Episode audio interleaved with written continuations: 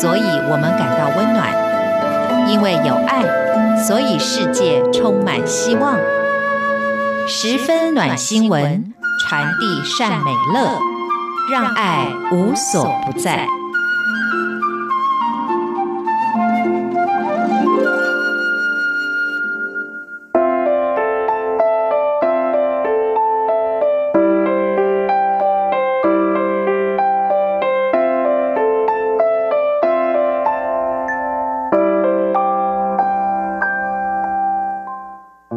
欢迎收听今天的十分暖新闻，我是 Simon 范崇光。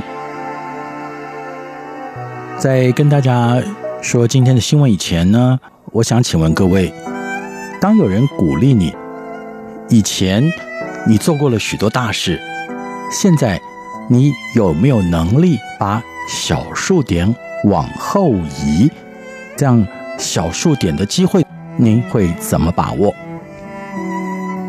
这是发生在台湾东部的一则新闻。从小父母就离异的玉恩，由姑姑代为照顾。小学五年级的时候，经商失败的父亲搬回家住。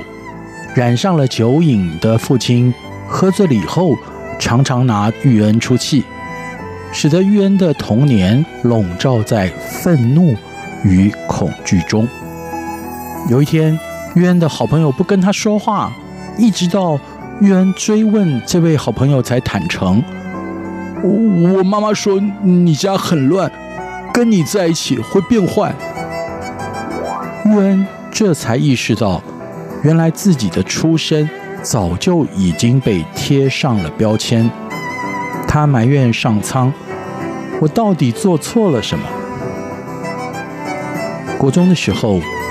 玉恩开始逃学，在网咖里认识了一群也有着各自故事的兄弟，一拍即合的哥们一起翘课打混，世界顿时精彩了起来。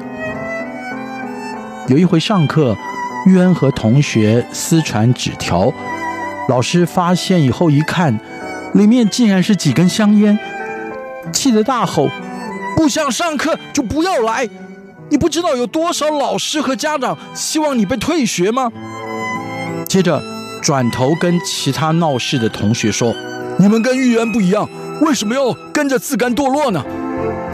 大庭广众之下被掀开伤口的玉恩愤恨不平。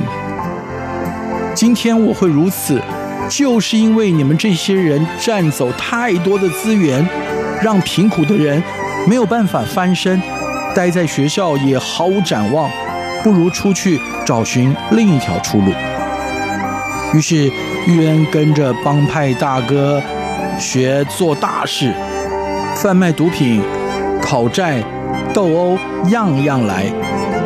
已经被经济重担压得疲惫不堪的姑姑，看见玉恩，他的行径越来越离谱，怎么打骂也没有用，怕他闯下大祸。只得把他送进少年抚育院。来到了抚育院，玉恩常常跟同学起冲突，而被隔离训诫。一天，他又被关禁闭了，可是却接到了有人来找他的消息。玉恩满是疑惑，父母吉凶未卜，姑姑也放弃了我，还有谁会在意我？这个时候。一个陌生的男士走近他，玉恩翘着腿看着他葫芦里卖什么药，没想到他面带微笑：“我是你的辅导老师，叫我大威就可以了。现在起，我和你单独相处一段时间，只要你按时交日记，我绝对不会打扰你。”玉恩心想，只要写写日记就可以得到短暂的自由，就爽快的答应了。一开始不知道要写什么，就草草写几行，有的时候就涂鸦了事。但每次大威哥都在日记上用心回应、提问，并且鼓励玉恩，令他惊讶。从小到大，没有人肯正眼看我，但这素昧平生的大哥哥却愿意花时间在我身上。这一天，约恩调侃说着：“像我们这种人，生下来注定是一场悲剧，你又何必白费力气啊？”大威哥笑着：“因为我看出你有美好的特质啊。”大哥又万味的问：“你觉得零点零零零一是大还是小？”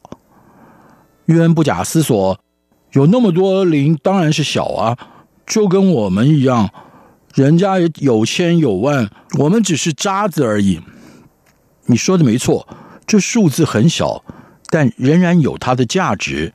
有人生来靠近一，有人靠近零，但小数点后的距离是留给愿意努力的人去改变的。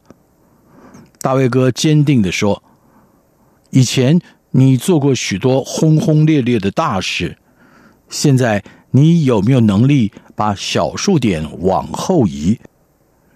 这番话让玉恩顿时语塞。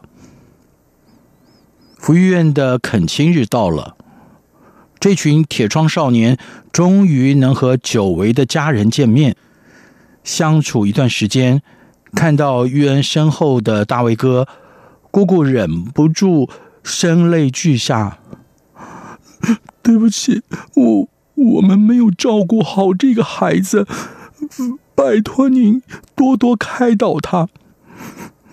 玉恩第一次看到姑姑为他哭泣，让他更难置信的是，好久不见的父亲竟然也哽咽了。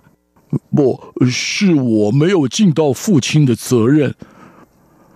姑姑和大卫哥讲起一家走过的风雨。玉恩静静的在旁思想，过往总觉得世界对不起自己，这个时候才意会最对不起自己的人，竟然是自己。自暴自弃，伤害的正是眼前爱他的家人。握紧拳头的玉恩忍住泪水，一家人相聚于此，没有责难，只有简单的问候。如果大家都愿意给你机会，你是否也应该给自己一个机会？恳亲日结束以后，大卫哥递出一支笔，上面刻着玉恩的名字和零点零零零一。在半年以后从抚育院出来的玉恩，回首来时路，不禁感悟：看似一无所有。但只要还有零点零零零一，就有翻盘的机会；只要还有零点零零零一的爱，就有前进的指望。每个人其实都有各自的故事和苦衷，或许曾经被遗忘，却不要因此而放弃了希望。未来虽然有许多挑战，但是玉恩。愿意重新出发，拨动生命的小数点，成为有能力回应爱的人，改写自己的人生。这就是今天的十分暖新闻。Amazing Grace, how sweet the sound that saved a wretch